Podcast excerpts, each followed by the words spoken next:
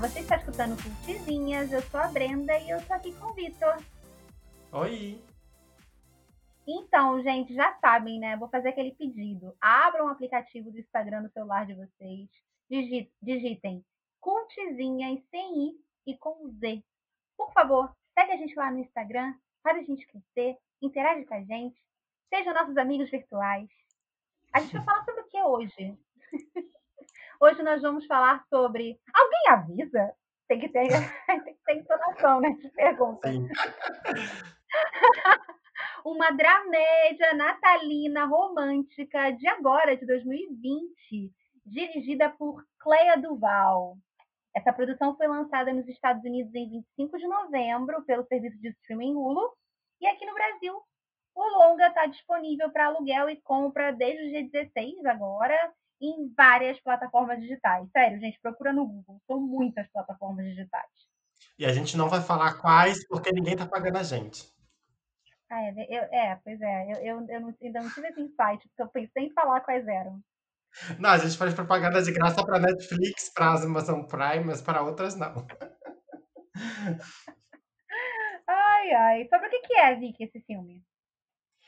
É, fala sobre esse casal, Abby e Harper, que namora há quase um ano. É, percebendo que Abby irá passar Natal sozinha e triste, Harper espontaneamente a convida para passar o feriado de cinco dias com sua família em sua cidade natal. Contudo, no meio do caminho, Harper revela que mentiu para Abby sobre ter saído do armário para sua família. Ela pede a companheira para fingir ser sua amiga heterossexual no feriado. Abby relutantemente concorda, pois Harper promete que irá contar toda a verdade depois do Natal. Eita. Porra, é, quando, eu tava, quando eu tava pesquisando, né, para escrever esse roteiro, é, eu pesquisei sobre a diretora, né? Vi que tinha falado para mim que ela era lésbica. Aí eu fui querer ver a, o rostinho dela, né? E ela é uma. Ela é. Assim, antes dela ser diretora, ela foi, ela foi atriz. E quando eu vi a carinha dela, eu reconheci ela de um filme dos anos 90, chamado Prova Final. Quem viu esse filme, gente? É um filme que tem o Usher como, como ator e o Elijah Wood, o, sim, o Frodo. Ele faz o menino principal. E tem aquela menina que faz Velozes e Furiosos, a brasileira, Jordana. Gente, eu adoro esse filme. É sobre uma invasão extraterrestre numa cidadezinha de interior dos Estados Unidos. Eu amo esse filme, sério. Vejam prova final. Só queria falar sobre isso. Tá na minha lista, porque eu não, eu não conhecia nem assisti. É de 99. É, é, tem que estar na tua lista mesmo, Big, porque você estava vendo todos os filmes do final dos anos 90. Sim. Eu vou ter férias em julho do ano que vem, férias decentes, se Deus for bom ele tá comigo. E você vai fazer uma lista para mim de filmes dos anos 90 para assistir, para eu parar de dizer que sou jovem. Gente, eu vi esse filme no cinema, tá? Eu vi esse filme no cinema com meu pai e com a minha mãe. Eu era bem garotinha, bem mesmo, uns uns 10 anos. Mas eu adorei o filme. Até hoje eu gosto. Se estiver passando em algum lugar quando eu tô zapeando, eu paro pra ver. Mas, tá né, saindo desse intervalo, como sempre eu divago e saio do tema do podcast, é, você tem algum. É, esse é um filme natalino, né? Um filme feito mesmo para. O nome em inglês é Happiest Season. Então, ele é um filme para é, essa época de Natal estadunidense, né? Que é bem comum eles, eles estrearem vários filmes com essa temática. Se vocês abrem Net, a Netflix agora, vocês vão ver trocentos filmes natalinos, né? Uhum. Então eles têm essa, essa tradição que tá que, né, como tudo que tem a ver com a cultura estadunidense acaba sendo importado para cá. É, você tem algum filme natalino, Vicky? Não exatamente que trate sobre o Natal, mas que te reporte a, a lembranças de Natal? É, eu tenho algumas referências. Eu gosto muito do Expresso Polar, gosto do Grinch, ah, gosto muito do Grinch, já assisti várias vezes. Do um filme que assisto no Halloween no Natal é O Mundo de Jack. Mas um dos meus filmes favoritos de Natal, que não é um filme. Eu não tenho um filme tradicional que assisto todo ano, né? É, é o, o Gremlins. É um dos filmes que eu mais gosto de Natal. Porque Ah. apesar de ele não ter tanto a ver com o Natal assim, eles passam no Natal. Bom! Ah, que bom não, né? Que, que bom, a louca. que bom! Eu gosto de Gremlins também. Gosto bastante. É, o meu o primeiro filme que eu pensei quando a gente estava conversando sobre filmes de Natal é uma história bem pessoal, gente. Foi o primeiro filme que eu vi com a minha mãe no primeiro Natal que a gente passou depois que ela se divorciou do meu pai. Então, é, é um filme que chama Escrito nas Estrelas. É um romancezinho com o John Cusack e aquela mulher linda, a Kate Beckinsale. E eu sou apaixonada nesse filme, sempre me lembra muito eu e minha mãe, passando o Natal só nós duas aqui em casa. Então é um filme que eu tenho muito carinho. Fora isso, todo dia 25 a gente tem o, a tradição de ver filme aqui em casa, né? Às vezes na noite 24, da noite do dia 24 e no dia 25 a gente vai ao cinema. Esse ano a gente não vai fazer isso, né? Mas eu já vi Encantada no dia 25. A gente foi ao cinema, porque eu moro muito perto de vários cinemas, gente. Então, eu já vi Encantada, já vi Star Wars. Ai, já vi. Eu acho que eu já vi Coco no Natal, chorei pra caramba. Coco, a vida é uma festa. Nossa, uhum. gente. Então, é, é assim, geralmente nesse fim de ano tem esses filmes que apelam, né, pro nosso emocional. Sim, super. E, e a, a gente acaba, né, contagiado pelo momento. No Natal, todo mundo, eu acho que a maioria das pessoas acaba ficando um pouco de se tornando um pouco mais sensível, ficando um pouco manteiga mole ou nostálgica. Eu acho que conforme o tempo vai passando, você vai ficando um pouco mais nostálgico. Eu, hoje em dia, eu sou super nostálgica com os meus natais de infância. Então, eu tenho boas memórias de filme. Não caindo, obviamente, no. Quer dizer, não caindo, não, não esquecendo dos clichês, né? Sei lá, como Esqueceram de Mim, né? Os filmes assim, que todo mundo quer ver no Natal, todo mundo gosta de lembrar no Natal. Sim. Tem, tem uma tradição que agora eu lembrei, porque é, isso da infância, eu gosto muito de Natal. Eu sou uma pessoa que é animada com Natal, que adora decorar a casa pro Natal, montar árvore. E eu gosto muito meus natais de infância, é óbvio, né? Porque é o momento é. em que isso é feito com mais espontaneidade, tem aquela magia de você acreditar em certas coisas, isso é um momento importante para você por causa dos presentes também, mas enfim. É, e eu já me frustrei muito em vários natais de família, porque deu treta e várias coisas que acontecem quando você é adulto. Uhum. E, enfim, né, crises políticas e diversas outras coisas que surgem. É, então, um filme que eu sempre usei como escape para meio que suprir essa frustração do Natal adulto é, foi Buffy. Filme não, né? Série. É, vários natais eu peguei assistindo Buffy. É, eu... Quando eu tava puto, ia pro meu quarto, aí eu tava assistindo Buffy. Ai, mas não tem uma referência com Natal. Não, mas não tem, tem nada a ver com Natal. né? Pelo contrário, é totalmente diabólico, maléfico. Eu, gente, eu adoro Buffy também, né? O dia que eu descobri, gente, a gente tava, conversando com o Vic um dia, e ele me falou de Buffy, eu falei, o quê? Você via Buffy também? A gente tem que trazer para o podcast. Mas, enfim, um, um, plano extremamente longínquo e sem qualquer data de acontecer, porque Buffy tem sete temporadas. Sim. Eu teria que assistir tudo, Vic também, né, Vic? Pra gente poder fazer uma análise. Vocês querem buffzinhas? A gente faz Ai, um temporada. um podcast para cada temporada. São sete, são sete temporadas. Eu amo a quinta temporada, é minha preferida. Amo, amo, amo, amo. Nossa, adorava. Mas você era muito criança, né, Vicky? Eu via na TV, acho que passava na Fox, né? É, eu via, É, mas era muito pequeno, não entendia muito bem. Só que eu fui ver é, quando entrou na Netflix, né? Tem um tempo já que tá na Netflix. Ah, Eu vi bem depois, mas eu conheci, assim. Uhum. Não? Não, nem sabia. Talvez eu veja, porque agora eu sei que tá na Netflix. Talvez eu volte a ver. Sim. Não, vale a pena. Mas voltando aí pro, pro Natal, né? A gente está falando de filme de Natal, mas é um filme de Natal LGBT, né? E é uma temática que tem surgido bastante hoje, né? Pautas identitárias e outras questões relacionadas à identidade. E a gente repensa muitos gêneros ou tipos de filme que a gente vê com base né, em outros recortes identitários que, inclusive, não são é, mostrados ou desenvolvidos em narrativas convencionais. E o filme de Natal é a narrativa convencional, né? A gente falou um pouco aí dos clichês.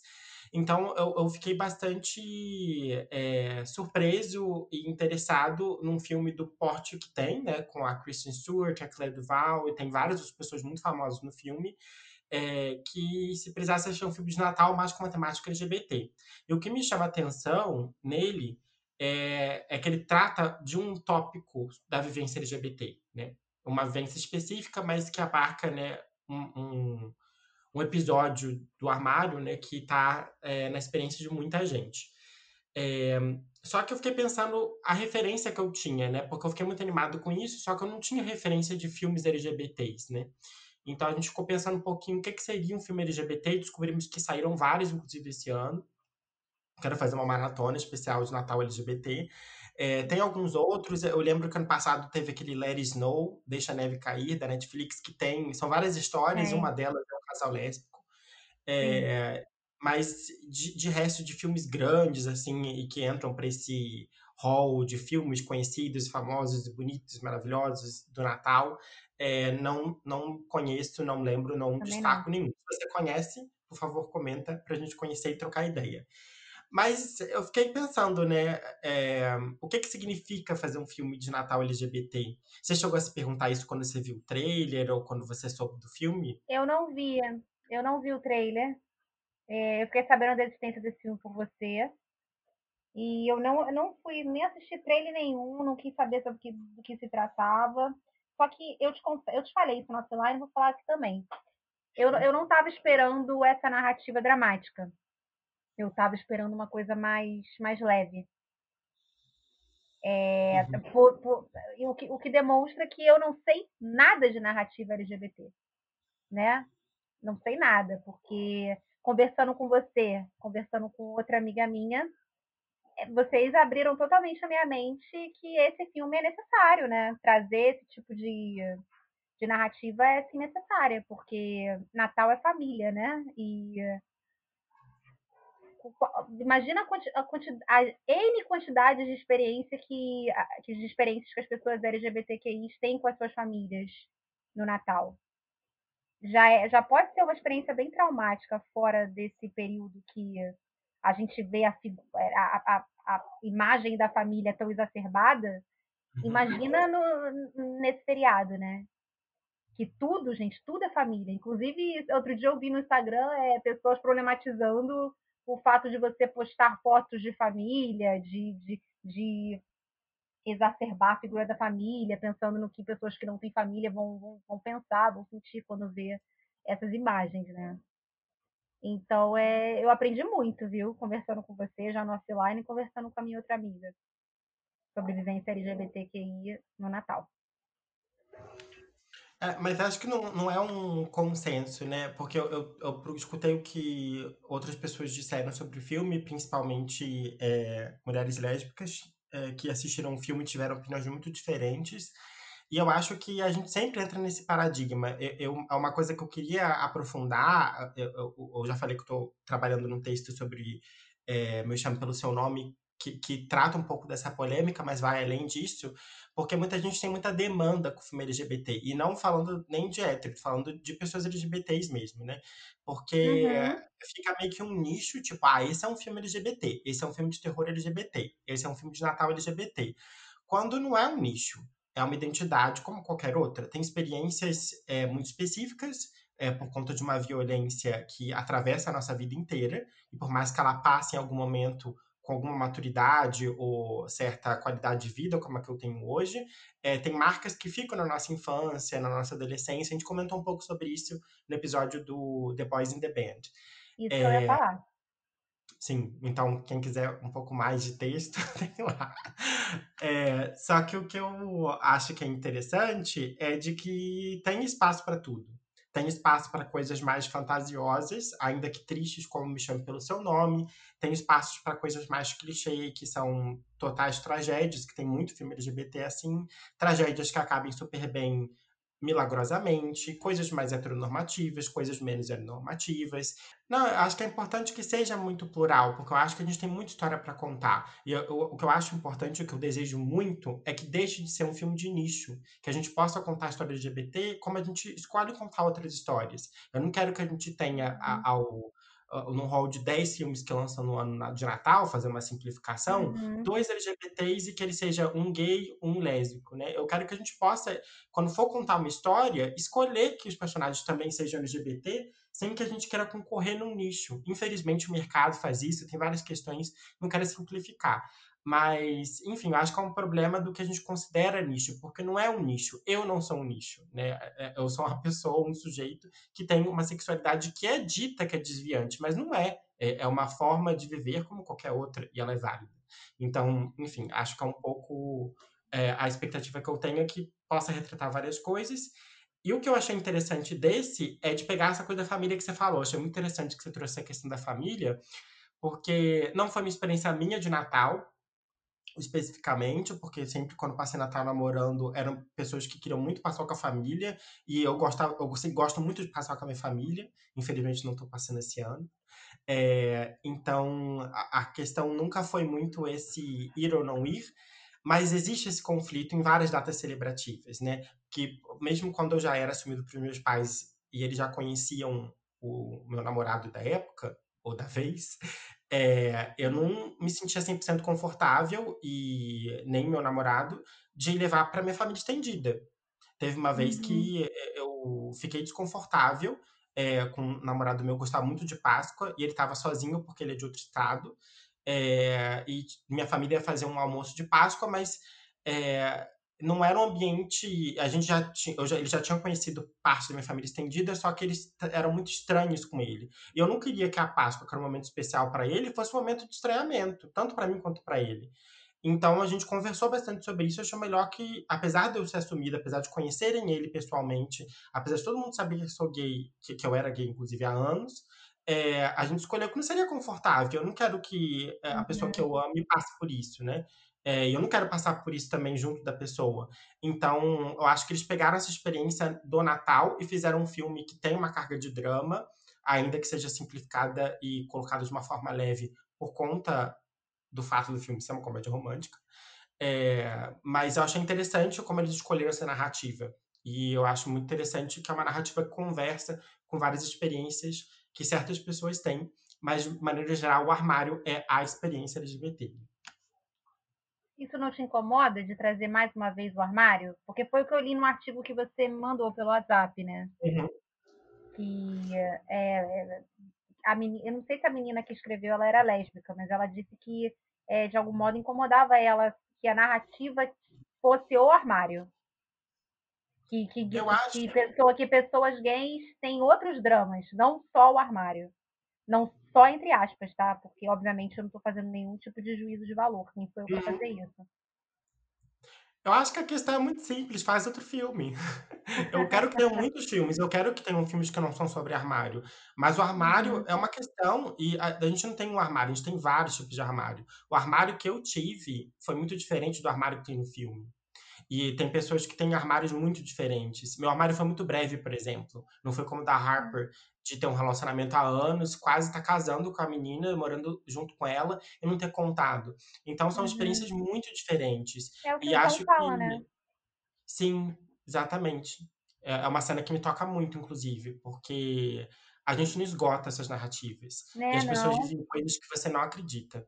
A cada vez que eu pergunto, as pessoas contam coisas inacreditáveis de como elas se assumiram, como foram recebidas. É, é um assunto, inclusive, me deixa muito sensível, porque eu tive muita sorte, mas eu sei que muita gente não tem, em vários graus. Uhum. Eu imagino que seja, eu imagino que seja um assunto inesgotável mesmo, né? Porque são infinitas pessoas, infinitas possibilidades, né? Então não Sim. tem como, não, não existe uma fórmula, né?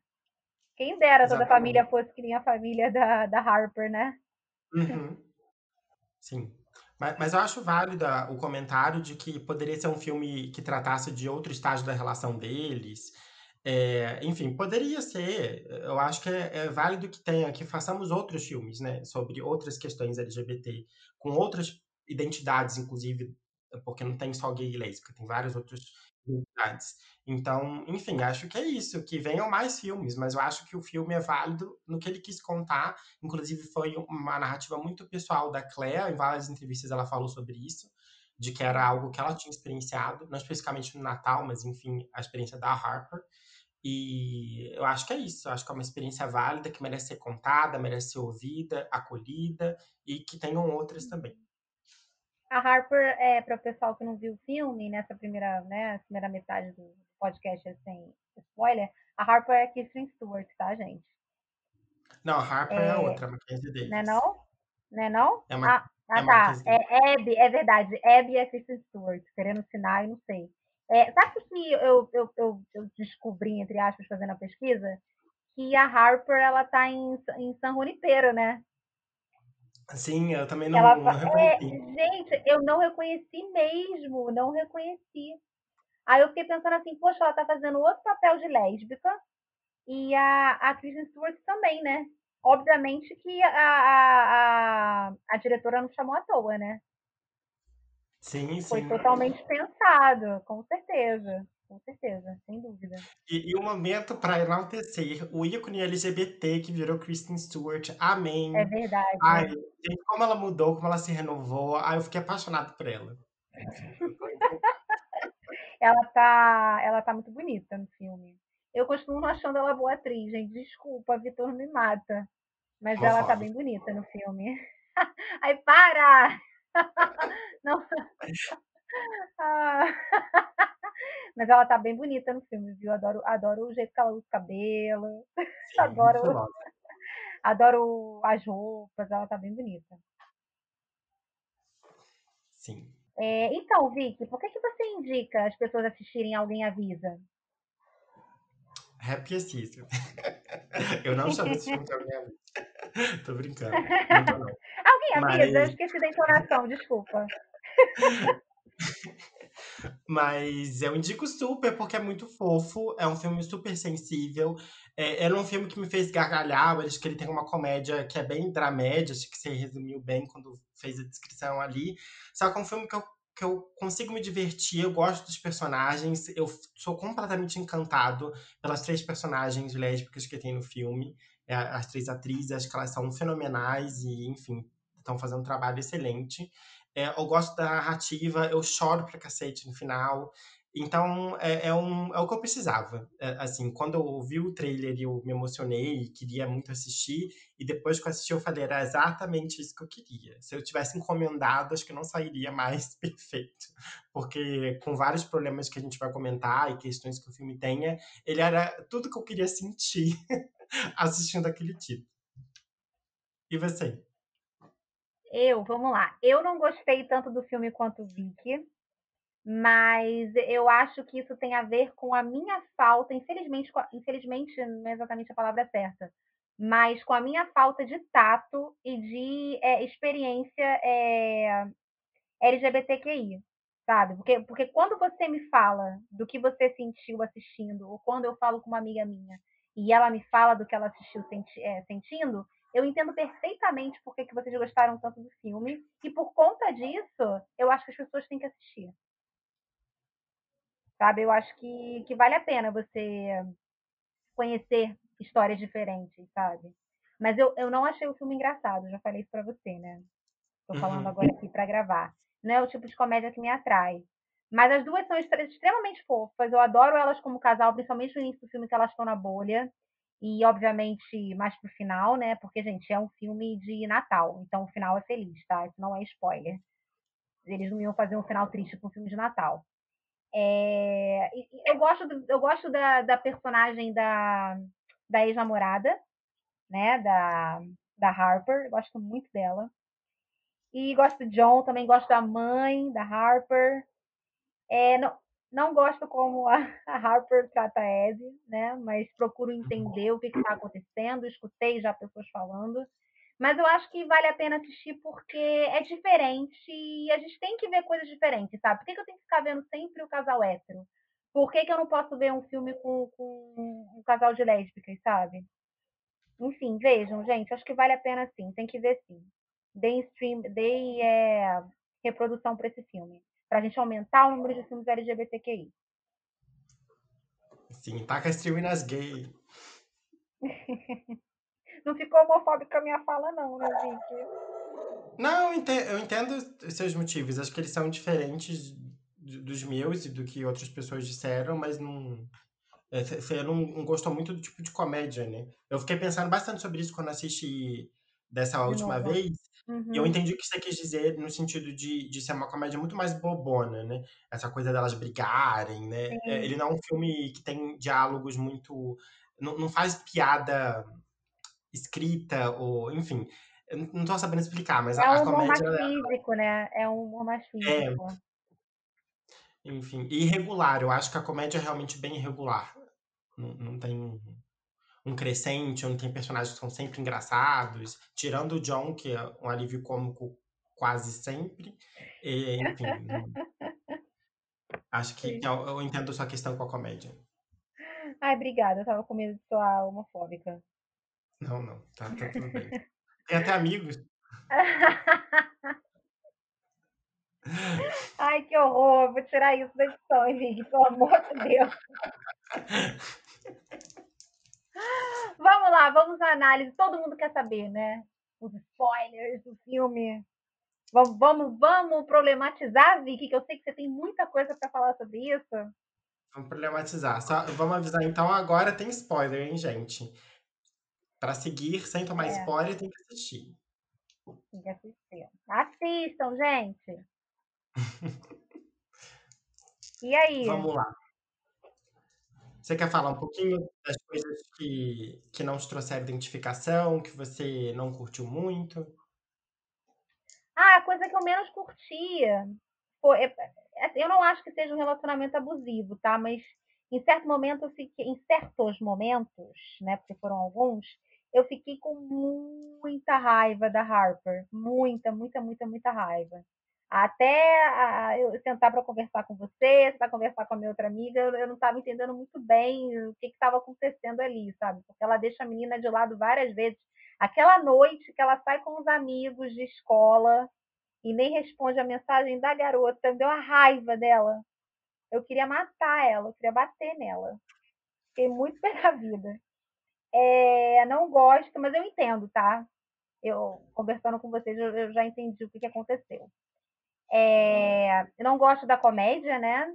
É, eu acho que eles tentam fazer uma comédia que é muito física, né? É, elas ficam se batendo toda hora. Eu, eu não acho isso engraçado, né?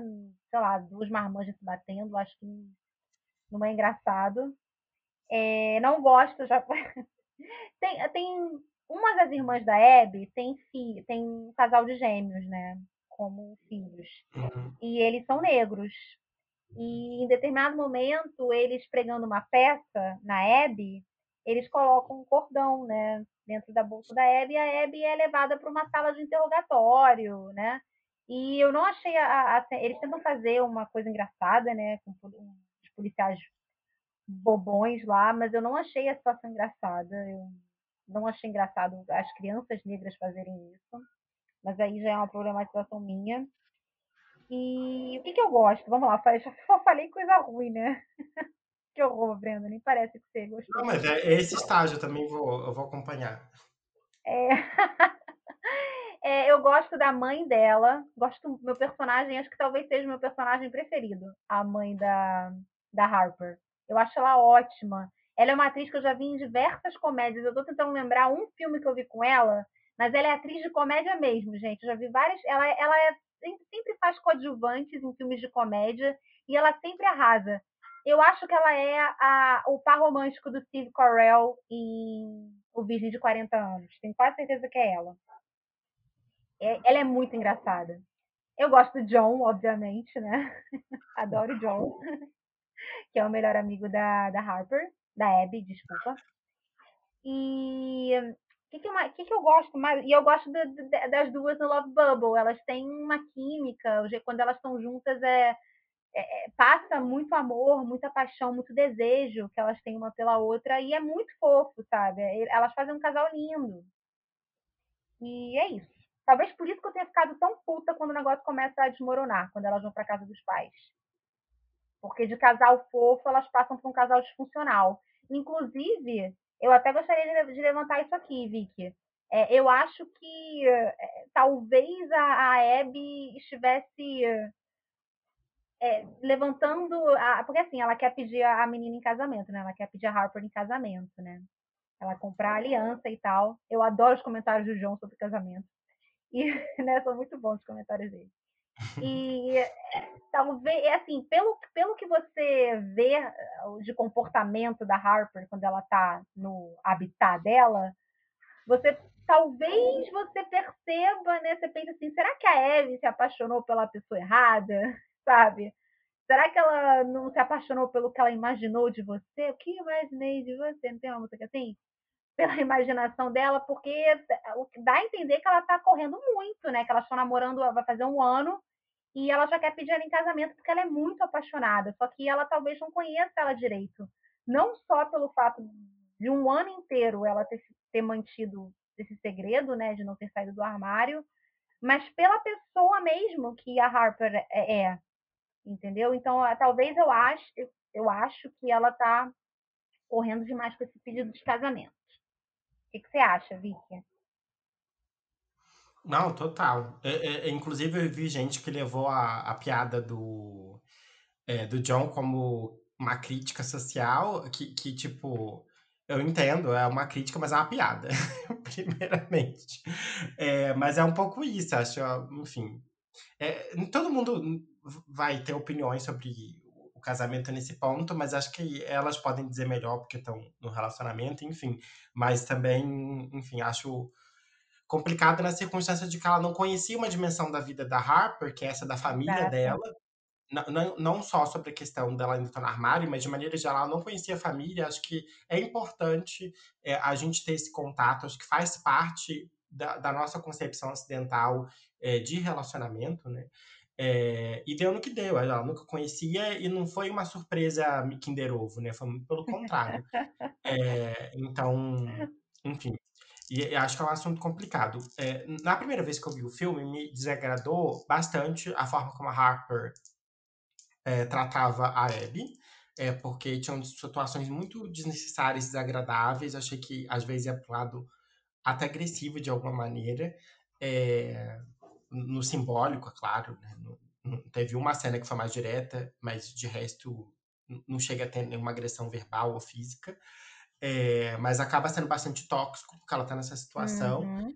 É, e, e, deu a entender de alguma maneira que ela estava bancando a bi vingativa, que é um estereótipo que, enfim, circunda a comunidade LGBT de, de pessoas bi, que, que dá a entender de alguma maneira, pelo menos da primeira vez que eu vi o filme, entendi mais dessa forma, que a Harper ela teria algum interesse no ex-namorado dela e ela estaria usando isso de ciúme ou estaria em dúvida, né? E isso faria a outra menina sofrer, a Abby, para além do que ela já estava sofrendo, né?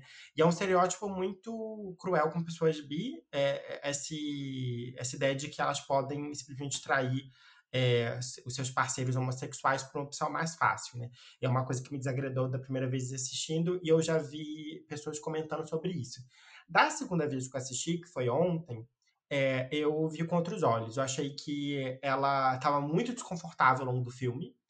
É, apesar dela ter esse momento de realização com a família, ela, ela ter um pouco essa coisa de voltar a ser popular quando ela tá com as amigas do ensino médio e é vista também com o namorado, até porque é quem a família adora, né? Tem uma cena, inclusive, que ela fala que a família gosta mais dele do que dela. É, e eu acho que é um pouco desse conflito que faz parte da experiência de você não ter saído do armário para seus pais e você ter essa crença de que o amor deles depende é, exclusivamente de você não dizer, né? Uhum. Então, para mim, o filme teve outro sentido quando eu revi com esses olhos, porque eu, eu tive muito mais carinho pela Harper. É, eu já tive na posição de ser a Abby, né, de ser uma pessoa que era escondida é, em situações absurdas, então, para mim, apesar de ter uma violência muito grande é, nas situações que a Abby passa, eu até naturalizo de alguma maneira, porque eu vivi coisas similares. É, e é muito duro, mas ao mesmo tempo a pessoa que está na outra posição também sofre bastante, né? Uhum. É, até no processo, porque o filme ele trata meio que com uma resolução fácil, porque tem esse arco de filme e filme de comédia romântica. Então a resolução de tudo é muito simples. Uhum. É o que não é um problema para mim, porque eu acho que tem que ser. Não é um filme de drama, não é um filme para ser complexo nesse sentido, é uma comédia romântica. E acho que tem que ter uma certa leveza na resolução disso. Mas um dos piores momentos na história do armário, para mim, sempre foi o pós. porque é essa coisa que eu achei linda, né? Vou tentar até segurar o choro, mas quando o, John conversa com a Abby sobre a Harper não ter saído do armário, de que esse momento em que você fala as palavras, né? De eu sou gay. E tudo que vem depois vai ser uma nova vida. Uma vida talvez boa, média ou péssima. E você não consegue prever. Só que o medo que você sente sempre aponta para o fato de muito provavelmente vai ser uma vida péssima, né? E ela tem esse medo de que ela seja completamente desquitada da posição de filha perfeita. E eu, eu, gosto muito de como o filme trabalha essa questão do conservadorismo, não só em direção à homofobia, mas atrelada a vários outros valores que a família tem. Eu achei que ele é, colocou isso num, num lugar que não é só a questão é, da homofobia enquanto ato isolado e hediondo, né? Mas é ela, junto com o conservadorismo, que rege a filosofia da família. E eu achei interessante como ele casa isso, porque acho que faz parte, realmente, né, de, de um certo uhum. conservadorismo que está junto à religião, que está junto a costumes burgueses, que está junto a várias outras coisas que se complementam. E uma necessidade de é, preservar sua própria imagem a depender de certa ideologia, que é a ideologia né, heterossexual, cis, branca, uhum. burguesa, enfim, que a gente conhece, está muito pautada no filme.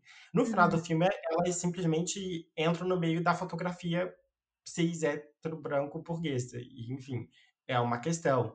Mas é, acho que está dentro do que se pode esperar do filme de Natal americano, com o repertório que tem. Não é uma coisa que me incomoda super, mas, enfim, tá aí problematizar se alguém quiser estender. Mas, enfim, é, é, é, é, um, é um ponto para se pensar, porque realmente é uma questão. Muita gente critica o conceito de casamento, o conceito de família, porque são conceitos que não nos contemplam. E é, são conceitos que, para a gente ser contemplado, a gente tem que entrar nas brechas, né? E meio que simular, inclusive, uma certa heteronormatividade. Então, muita gente tem questões, eu super entendo, mas acho que tem um lugar para tudo. É, inclusive para o que o filme mostra. Acho que era que, é... nossa, gente, vocês já, já querem fazer, já querem transformar o filme em um filme anarquista, sabe? Calma. Calma. Poxa, gente. É, não sei, são visões diferentes. Acho ah. que as pessoas ah. têm. Porque tem pessoas que não têm direito a ter família, de fato, né? Nessa posição de serem expulsas de casa, de serem tidas como enfim, sem direito a amor, né, realmente. Essa mas é um eu, pouco a questão. Mas eu não acho que é, que é Hollywood que a gente vai mudar isso, sabe? Ah, super! acho que tem até, enfim. Ou, ou, ou, não agora, pequenos passos. Vamos com passos Sim. de formiga. Talvez daqui a algum tempo, você falou uma coisa interessante na primeira parte do programa, sobre sexualidade, né? É, eu estava lendo, estou lendo um livro agora que tem um personagem que é, não tem gênero, não se identifica como mulher nem como homem.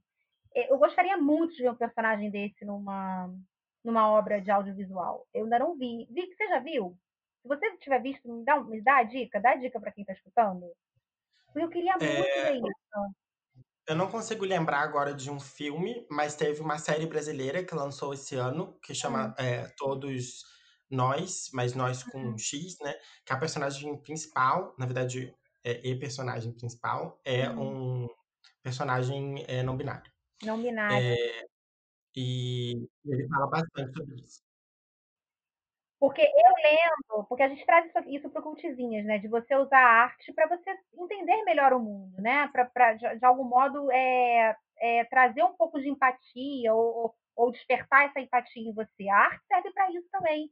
E eu juro para você que eu entendi muito mais sobre essa questão de gênero lendo o livro que eu estou lendo agora, né, da Bernardina, o, o, o capítulo, do que é, conversas que eu já tive com você, do que textos que eu já li na internet.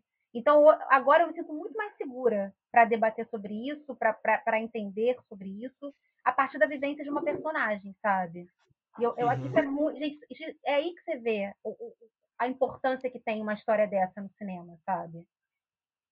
Ou, ou no livro que eu estou lendo. Eu, eu, mudei totalmente, né, o, o assunto, mas é, faz você Não, mas é que é válido. É, nossa, faz você ver bem melhor as coisas, sabe? Mais que eu não tenha, não seja o meu filme preferido, eu tô super feliz de ter visto essa história e ter, e ter sabe, é, conseguido enxergar. É, porque assim, a gente escuta muita história de saída do armário, muitas, né? Já me contou a sua, eu já escutei outras. Sim. Não, é, é exatamente, acho que é, é, é muito difícil. E, e, é muito pesado, porque é literalmente um pedido por amor. Quando você fala que você é gay, você está perguntando: você consegue me amar mesmo dessa forma? É, é, pouca gente consegue dar outro tom para a pergunta, né? E o, o, meu tom, por mais que eu tivesse outra consciência sobre a minha sexualidade, eu tinha muita vergonha. E eu nasci com pais, que cresci numa família com pais progressistas, que, enfim, tem outra, outra noção de gênero e sexualidade, ainda que não super desconstruído, mas tem outro debate. E eu tinha medo. Eu tinha absoluto medo de que eles não pudessem mais me amar depois que eu declarasse. E é a história de várias pessoas. Isso é muito pesado, você se colocar nessa posição de realmente achar que a pessoa que te colocou no mundo talvez nunca mais te ame. E o pior é que tem mães, muitas mães, ou pais também, que vão pedir um tempo. E, e é horrível esse tempo. Por que, que ele significa? Né? Você tem que pensar sobre o amor que você sente pelo seu filho. Que tipo de amor é esse, né? Eu não vou dizer que isso não é amor, enfim, acho que amor é muito múltiplo, mas é muito pesado, é muito difícil. Eu tive uma relação muito difícil com a minha avó depois que eu me assumi. A gente parou de se falar quase um ano e é, para eu me sentir amado de novo pela minha avó demorou bastante. E a gente sempre teve uma relação muito próxima. Ela me criou enquanto quando eu era criança, né? E a gente sempre foi próximo durante a adolescência e começo da vida adulta.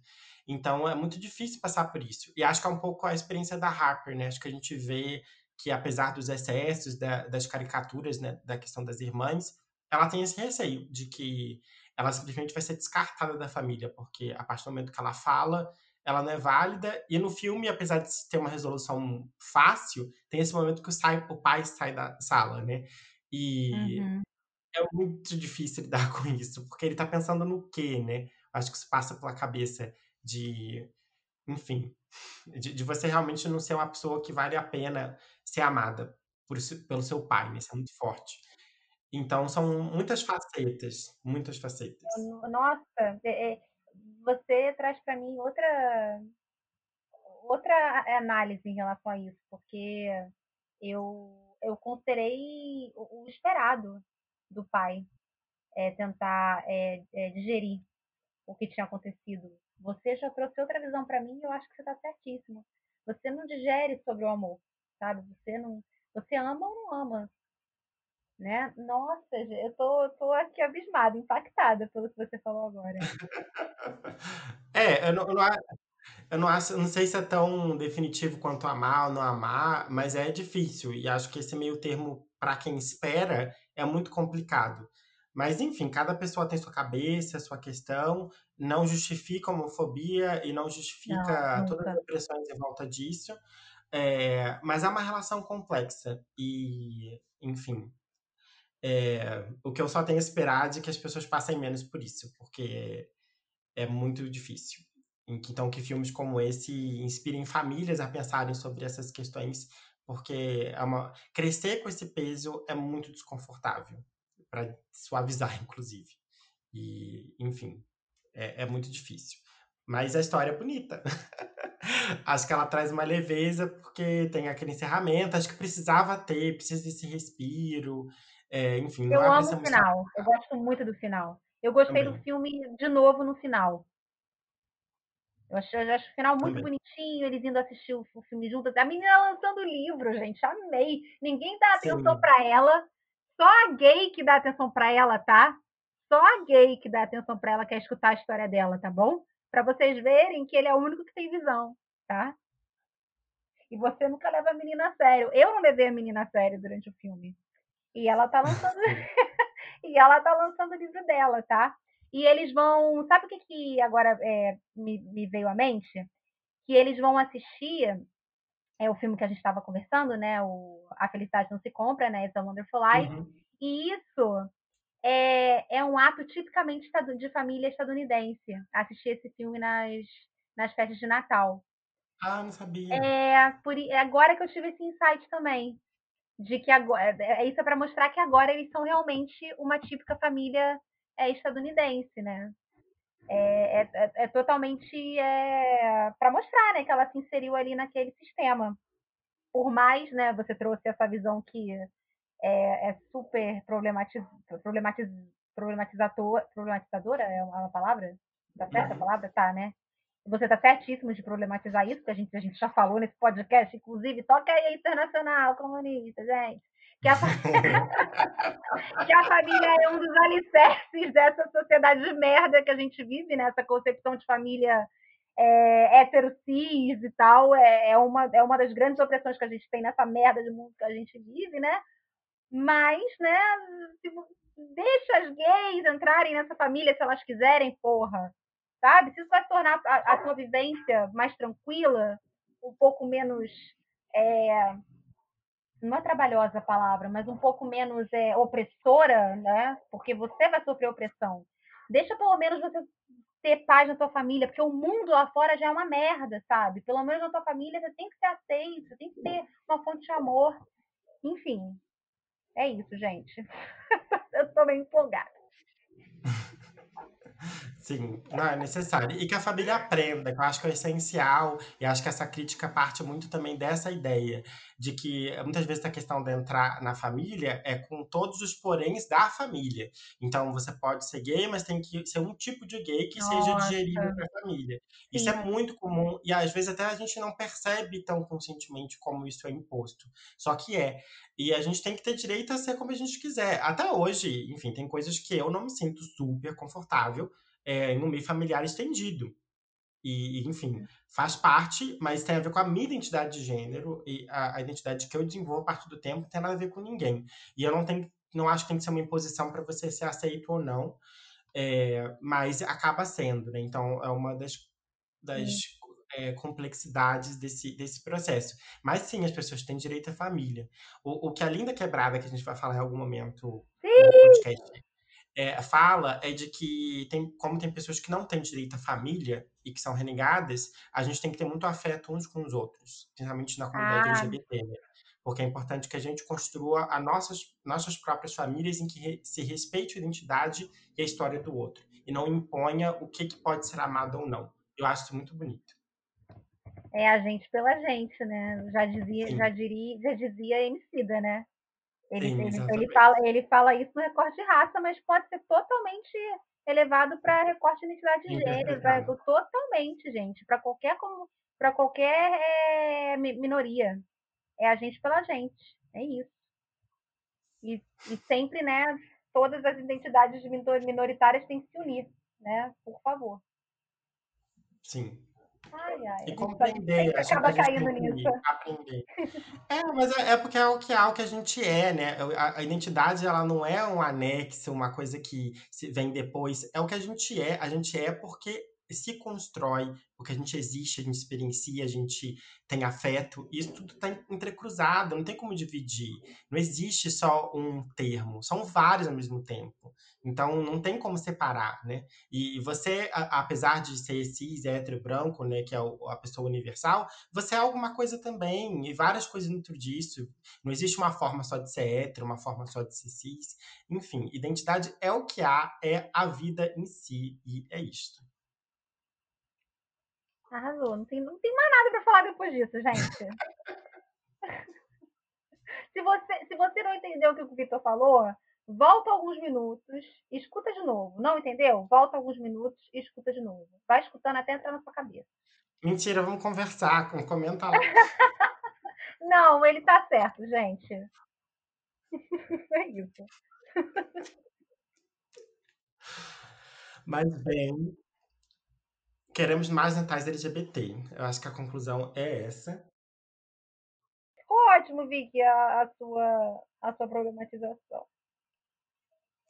Ai, fico feliz, fico feliz que a gente adicione outras visões, que acho que é isso, tem várias formas de assistir, todas são válidas, mas acho que a gente, quando trata de certas temáticas, tem que ter carinho, né, pelo, que elas tentam dizer, principalmente por tanto trabalho que as pessoas empenham para contar uma história, né, e, e que, que, é uma história que tem a ver com uma experiência muito difícil, complexa, então acho que é sempre válido. Mas para quem quer ver outras coisas, tem vários outros filmes é, lésbicos e LGBT, a gente pode fazer especiais, mas eu, vendo esse filme, pensando nessa vibe um pouco romântica, semi-dramédia, eu lembrei do Você é, Nem Imagina, que é Half of It, que é um filme da Netflix é, que saiu este ano também, que fala sobre uma menina lésbica no ensino médio e a coisa mais fofa do universo. Então, quem quer ver outro lado, outra história, é, vale a pena, porque é muito fofinho. Acho que é isso, né? É isso, você já falou, né? Porque que eu não vou, eu não vou adicionar nada, porque eu, eu não vou falar melhor que o Vic nunca sobre é, assistir ou não esse filme. Inclusive, ele já mudou a minha visão bastante sobre o filme, tá, gente? É porque eu sou público-alvo, né? né? Você, já, você fez eu ver você e a amiga que eu conversei ontem já fizeram ver o filme de outra maneira, porque eu, eu terminei o filme achando, meu Deus, por que, que esse filme é tão ruim? Eu, eu juro pra você que eu terminei, não vou mentir. Não vou mentir aqui, não vou falar a verdade, gente. Tô falando aqui com uma mulher hétero mesmo, bem ridícula, tá? Que não conseguiu enxergar, sem a ajuda de amigos, a importância que, que, que tinha esse filme. Ah, mas talvez tenha Como uma narrativa com... nova. Desculpa, eu, eu, não quero ser jamais homofóbica, tá, gente? Se isso, se isso foi algum tipo de homofobia, perdão. Mas eu, eu não consegui enxergar sozinha. Não consegui. Ah, mas acho que tem a ver com o público-alvo. Acho que o filme foi construído um pouco para essa narrativa, né? Então, é, enfim, como vários outros filmes que tratam de narrativas que partem de experiências femininas, né? Enfim, não vamos tocar da mesma forma. Acho que tem é uma questão de olhar, né? E acho que a gente tem que escutar várias pessoas é é, sobre vários filmes, né? Mas é olhar, porque acho que o filme é, de, é, é do ponto de vista de uma, uma lésbica, né? A diretora é e, enfim, gosta de contar histórias sobre que tinha esse objetivo é, uhum. para pessoas LGBT que passaram. Então, acho que passaram por isso. Então, acho que tem um pouco esse, esse canal de comunicação que, que ele já é direcionado, né? Isso interfere, é claro, interfere. É, porque eu fiz uma leitura bem, bem preto e branco mesmo. Eu via só o relacionamento das duas como problemático. Eu não consegui ter uhum. a sutileza, a sensibilidade de entender pelo que a, a Harper estava passando, sabe? Eu não Sim. tive essa, essa Não que não seja, né? Assim, é porque o, o que eu falei aqui, o, não vamos contradizer o episódio inteiro, mas é, é muito difícil é, para quem está na posição das duas. Eu falei da sensibilidade da Harper, por exemplo, mas hoje eu, Vitor, né, na idade que eu tenho hoje, na experiência de relacionamento que eu tenho hoje, eu não tenho mais condições de passar por isso novamente. Então, assim, é, acho que tem momentos, e se é uma vez ou outra, enfim. As pessoas, cada um tem sua experiência e seus limites. Mas é difícil isso. pra cacete. Eu já escutei é, gente falando isso, gente LGBTQI falando isso. Que é, é, de algum modo é, aturava isso quando era mais jovem e com o passar do tempo não tem mais não tem mais estrutura psicológica para aturar esse tipo de coisa. Né? Que, pre, que pre, prefere estar em relacionamentos com pessoas que não é que são bem resolvidas, mas que pelo menos já tenham saído do armário. Sim, não, com certeza. É, é, é muito. Eu, eu, costumo dizer que eu não tenho saco, eu respeito o armário e defendo, inclusive, pessoas terem armário por questões múltiplas, porque, enfim, as pessoas só elas sabem que elas passam dentro da família, de várias origens, enfim, várias questões. Só que eu passei em 2018 uma experiência parecida só que antes de começar namoro, e foi muito foda. Muito, muito foda. Me trouxe uhum. coisas assim muito difíceis. E eu não tenho mais estrutura, e eu acho que as pessoas têm direito de não ter. Eu acho que isso não é falta de amor ou coragem, acho que simplesmente é uma escolha é, de a gente se relacionar com pessoas que têm outra vivência, que têm outro momento de vida, é, que tem outra abertura. Não julgando quem não tenha, mas assim, para mim, I'm sorry, não dá mais. É, é você, eu acho que você não escolhe de quem você gosta, mas você escolhe é, o que você faz com o seu. É, você escolhe se você vai entrar ou não num relacionamento com uma pessoa por mais que você goste dela. Isso você tem controle, né? Eu também, eu concordo totalmente com você, Vicky. Total. Sim. Eu tô concordando com o Vitor nesse episódio, gente. Só concordo com essa pessoa. então, Vicky, você fecha hoje, né? Ou se tem mais alguma coisa para falar? Quer falar da ex dela? A gente não falou da ex, né? É, não, é uma personagem maravilhosa. E to, todo mundo queria pegar ela. É, eu gosto da atriz, a Aubrey Plaza.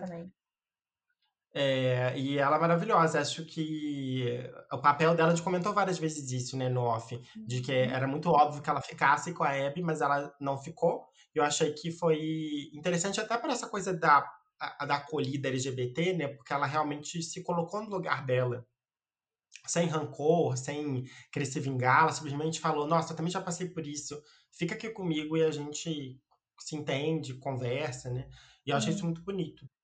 Sim, tem até uma visão de fora da comunidade que eu já vi muita gente reproduzir, de achar que só porque é gay sente atração, só porque é gay tem que se pegar, sabe? Então, uhum. É, essa, essa, essa personagem, de algum modo, quebra esse estereótipo, né? Sim. Que existe amizade entre duas mulheres, mesmo que as duas mulheres sejam, sejam gays, sabe?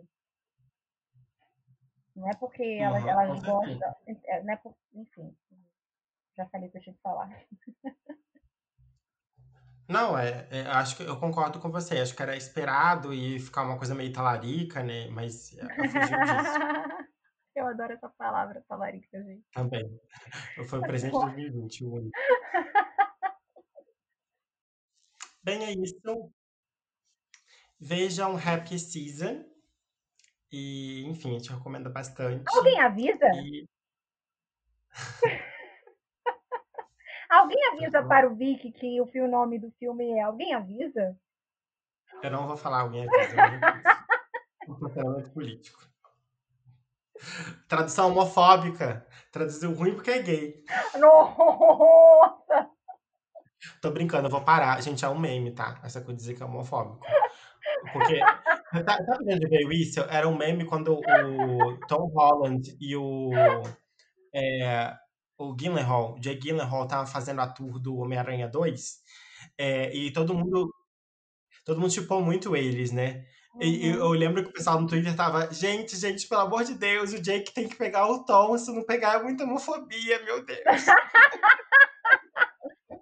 Eles estiveram aqui no Brasil, eu, os dois. Sim. E, e, eu amei, eu amei essa tour do pessoal falando que era homofobia, tem que pegar a cena homofobia. E eu, tô, eu uso pra muita coisa, eu, eu adoro. Eu, eu não sabia que era um meme. Eu não ia aqui sozinha. Muito bom. Ai, gente. É isso, né? A gente aproveita aqui para final do programa para desejar a vocês, cultizinhos, um Feliz Natal, né? Feliz Natal, cultizinhas. Feliz Natal, cultizinhas. Com segurança, tá, gente? Por favor. O que, que você falou, perdão? A Very Cultizinhas Ai, amo, amo. Ai, queria. Podia ser o nome desse episódio. A Very, ou o, sub, o subtítulo vai ser isso. Vou colocar no post do Instagram. Sim, fiquem em casa, gente. Natal virtual, pelo amor de Deus. São Paulo agora tá entrando na fase vermelha. Vamos ter bom senso. Deus tá, é já. pai, tá? É, hashtag fique em casa. É, gente, procura. Escutando podcast. É, escuta a gente. Bota na, na mesa da sua família. Sim. Vamos para educar Oi, a família. Eu, sobre na família. ai, ai. Eu aposto que essa tia homofóbica vai amar o podcast. Aquela que votou no Bolsonaro, ela mesma. Sim. E é isso, cutizinhas. Desejamos a todas um Feliz Natal. É, vamos voltar com mais episódios em um futuro muito incerto. Depois a gente compartilha o calendário com vocês. Mas temos várias novidades para 2021, depois a gente conta. E ficamos por aí. Aguardem o próximo. Um beijo para vocês.